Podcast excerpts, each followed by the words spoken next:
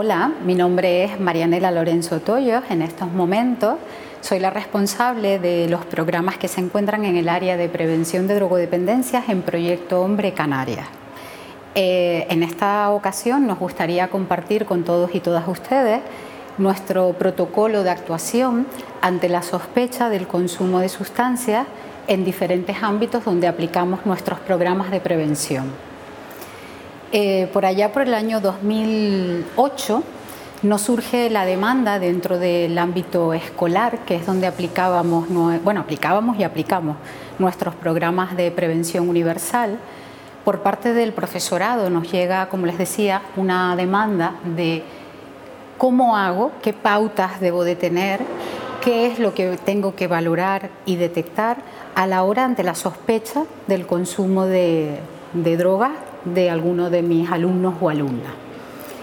Eh, veíamos que había una necesidad de, de, más allá de ser acompañados en la aplicación de los programas a nivel de prevención, de aplicación de unidades didácticas en las aulas por parte de nuestros técnicos de prevención, eh, se veía la necesidad, y ellos así lo manifestaban, de que les acompañáramos en ese proceso de valoración y de observación de posibles casos, de también saber cómo poder eh, acercarse o comunicar a, a, una familia pues la posible sospecha del consumo de drogas de sus hijos o sus hijas.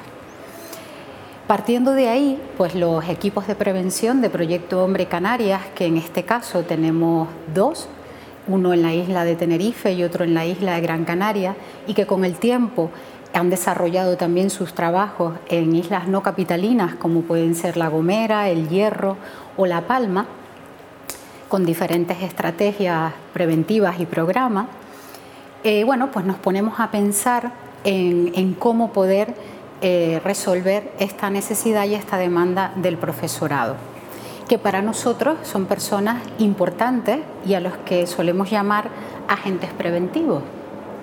¿Quiénes son los agentes preventivos? Y es importante que lo aclare ahora porque, porque este protocolo se hace extensivo eh, fuera del ámbito escolar con el tiempo. ¿no? Recuerden que les dije que hablábamos de 2008 y estamos en 2020, con lo cual nuestro protocolo de actuación se ha ampliado no solo al ámbito escolar, sino también al ámbito comunitario y laboral.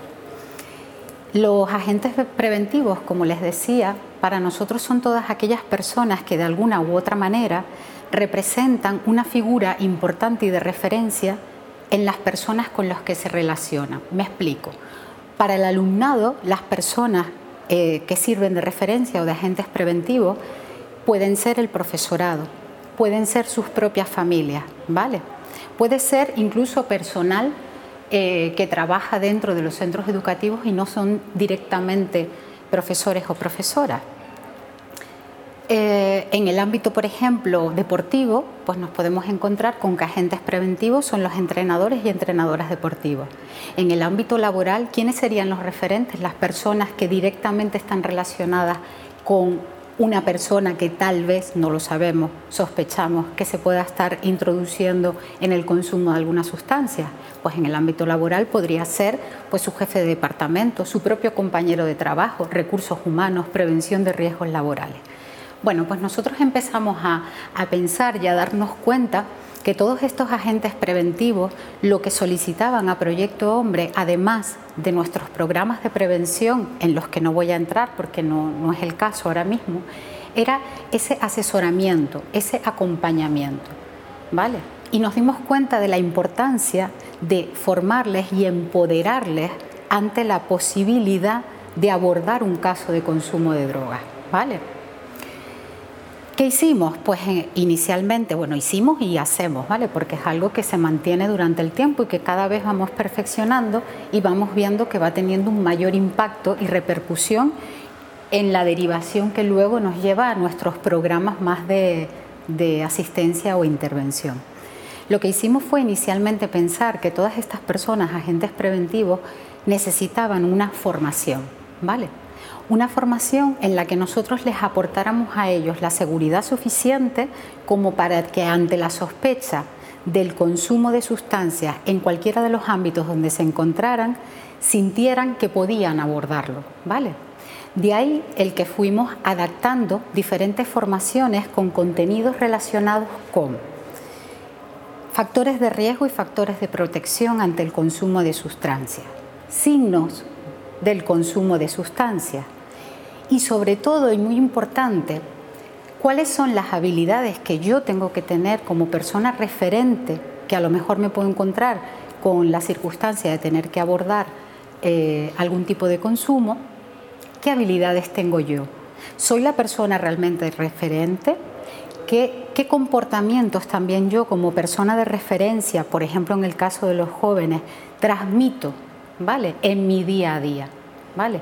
La toma de conciencia de una persona que representa algo para otra es muy importante a la hora de transmitir comportamientos no de riesgo, valores e incluso a la hora de abordar eh, pues la posibilidad del consumo de, drogas, ¿vale? Pues empezamos a, digamos, a montar ese curso de formación, que en algunos casos no les voy a hablar de número de horas, ¿por qué? Porque la realidad a veces supera lo que nosotros nos gustaría, ¿no? Y a veces hemos tenido que dar pinceladas, ¿vale? Para empezar a sensibilizar sobre cuál es mi papel como agente preventivo para luego poder profundizar en cuáles son las habilidades que tengo que tener. Pero sí que es verdad que dijimos, bueno, todas estas personas necesitan una herramienta, ¿vale? Las herramientas muchas veces que nos vienen en papel nos dan seguridad, ¿vale? ¿Qué es lo que tengo yo que observar? Entonces, desde los equipos de prevención, eh, creamos una, lo que nosotros llamamos una guía de observación, ¿vale? Cuando una persona se encuentra con una sospecha porque ponte un profesor o profesora, pues creo que mi alumno o alumna se está iniciando en el consumo de drogas. Por ejemplo, un entrenador deportivo, creo que pues algunos de mis chicos o chicas se están iniciando en el consumo de sustancias o incluso en el ámbito laboral. Estoy seguro de que alguno de mis compañeros, de mis trabajadores o trabajadoras consume, pero no sé qué argumentos dar ni cómo abordar. Entonces nosotros les facilitamos a ellos y a ellas una guía de observación en la que ellos lo que tienen que, digamos, hacer es durante dos semanas, dos personas distintas, ¿vale? Que puedan tener la posibilidad de observar a ese adolescente, a ese trabajador, a ese deportista, eh, van a observar en función de unos indicadores o unos ítems que nosotros les damos, diferentes áreas de, su, de su vida, ¿vale? Desde el área personal, que puede incluso cuál es su aspecto físico, si viene aseado, si tiene algún signo de consumo, los ojitos rojos, ¿vale? Eh, pues su área laboral, pues imagínense, o de, o de estudio, pues si llega tarde a clase, si es puntual en el trabajo, bueno, vamos punteando y vamos haciéndonos conscientes de aquello que nosotros sospechamos, pero en qué lo traducimos, en qué indicadores traducimos eso. Una vez hemos observado y hemos traducido en esos pequeños indicadores, que si alguien tuviera interés eh, en esa guía elaborada por nosotros, pues por componerse en contacto con Proyecto Hombre Canarias y conmigo, pues encantada se la facilitaría. Pues una vez tenemos todo eso observado, pues esas personas mantienen una reunión con el técnico de prevención de drogas de Proyecto Hombre, donde vamos a, digamos, a valorar si realmente ese caso tiene lo suficientemente datos o signos que nos pudieran indicar que hay una sospecha de consumo. ¿vale? Les vamos a acompañar en esa observación, que realmente la han hecho ellos, la perciben, y nosotros simplemente vamos a validar o no si esa información que ellos han extraído desde la observación podría indicarnos que hay un riesgo de consumo de drogas o un establecimiento de las mismas.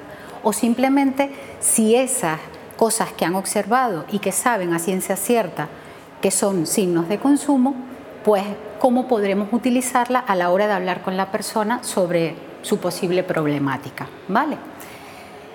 ¿Por qué hacemos esto? Porque a veces eh, nos hemos topado con casos en los que tal vez, pues viendo solo un signo, por ejemplo, pues mi alumno llega a clase, lleva una semana con los ojitos rojos, viniendo con los ojos rojos. Esto es un caso real que, nos, encontramos ¿no? una vez.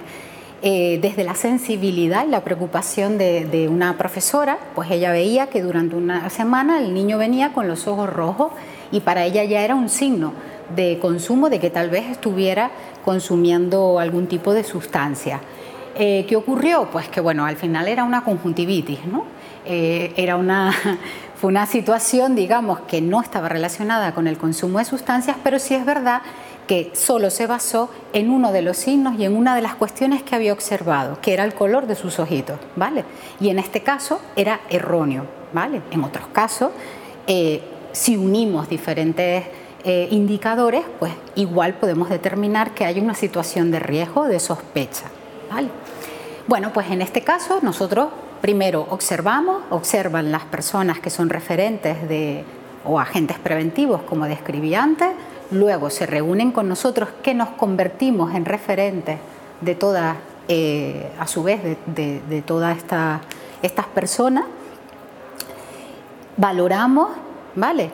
Y luego empezamos un proceso de, bueno, pues si realmente hay suficientes sospechas como para determinar que existe un consumo de sustancias, ¿quién es la persona que tiene que hablar con el adolescente, con su familia, cómo y qué es lo que vamos a decir. Generalmente, eh, las personas lo que piensan es que es el técnico de Proyecto Hombre el que debe acercarse, abordar a unos padres o a un trabajador o trabajadora y explicarle qué es lo que hemos encontrado o lo que estamos sospechando. Y eso no es lo adecuado. Lo adecuado es que se acerquen a las personas a abordar este tema, o por lo menos inicialmente, aquellos que son referentes para ellos, aquellos que son importantes, ¿vale? Y aquellos que están más cercanos. Luego, evidentemente, sí que habrá una intervención de un profesional, pero inicialmente tengo que acercarme yo como agente preventivo. Y para yo atreverme a acercarme como agente preventivo, evidentemente tengo que sentirme empoderado, formado y acompañado, ¿vale?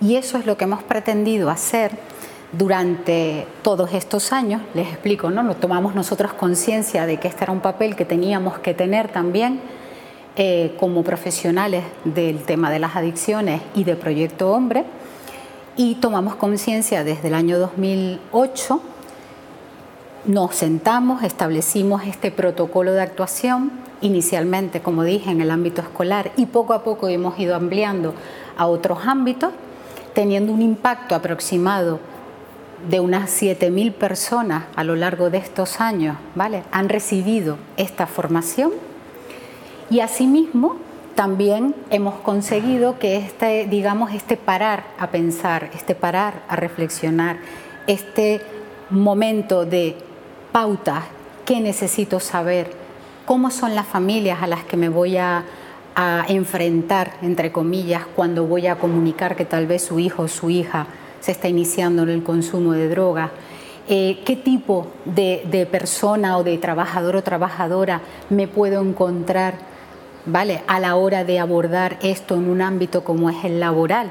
¿Vale? Con todos los miedos que podamos tener a perder nuestro puesto de trabajo si nos pillan, entre comillas, eh, consumiendo, ¿no?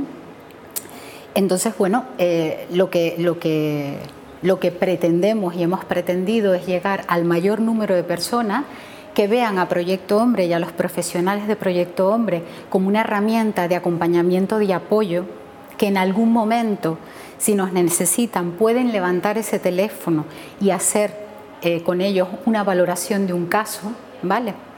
Entonces, bueno, nosotros nos hemos dedicado durante todos estos años a hacer este trabajo de sensibilización, de, reflexión con esos agentes preventivos, de cuál es su papel, de que no es necesario mirar para otro lado, que hay cosas que podemos hacer y que nosotros les podemos apoyar.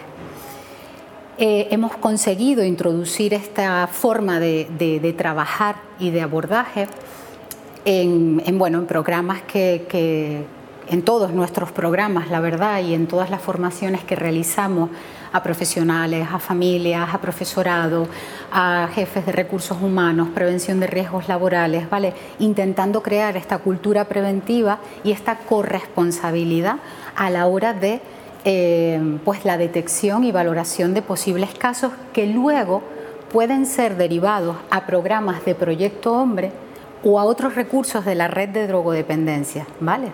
Entonces también acompañamos en esa posible derivación porque las personas pues tomen conciencia de que necesitan, digamos, una atención más específica si ya eh, pues simplemente no es una sospecha, sino es algo más, ¿vale? Estamos también muy agradecidos a la Asociación Proyecto Hombre, a la Comisión de Prevención de la Asociación, por haber incluido este protocolo dentro de los programas de prevención universal y selectiva, concretamente en el programa Rompecabezas, donde existe toda esta guía de, actuación. Eso significa que habrá un mayor impacto no solo a nivel regional en Canarias, sino también a nivel nacional, ¿vale?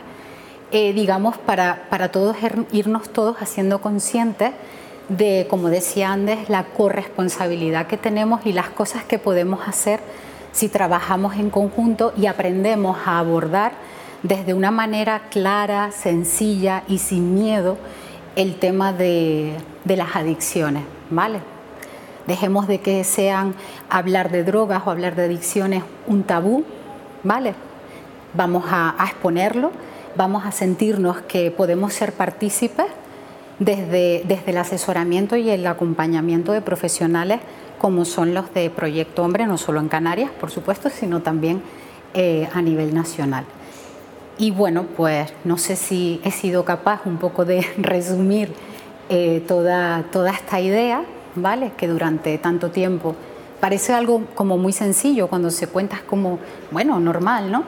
Pero hacer una parada de pensamiento y ver cuál es mi papel y qué puedo yo hacer y estandarizar cuáles son los pasos que tengo que seguir para sentarme a hablar con alguien de drogas, alguien que me importa o que es parte de mi responsabilidad en mi entorno laboral, muchas veces a las personas no les resulta fácil, ¿vale?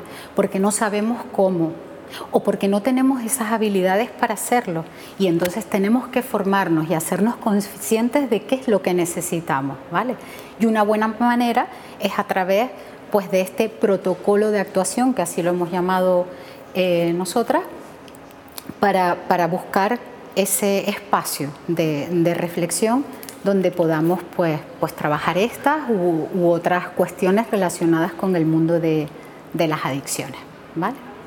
Y bueno, y me gustaría terminar con, digamos, con una frase que, que nos gusta mucho aquí a nosotros los canarios, que es nuestro proyecto son las personas. ¿Cuál es el tuyo? Gracias.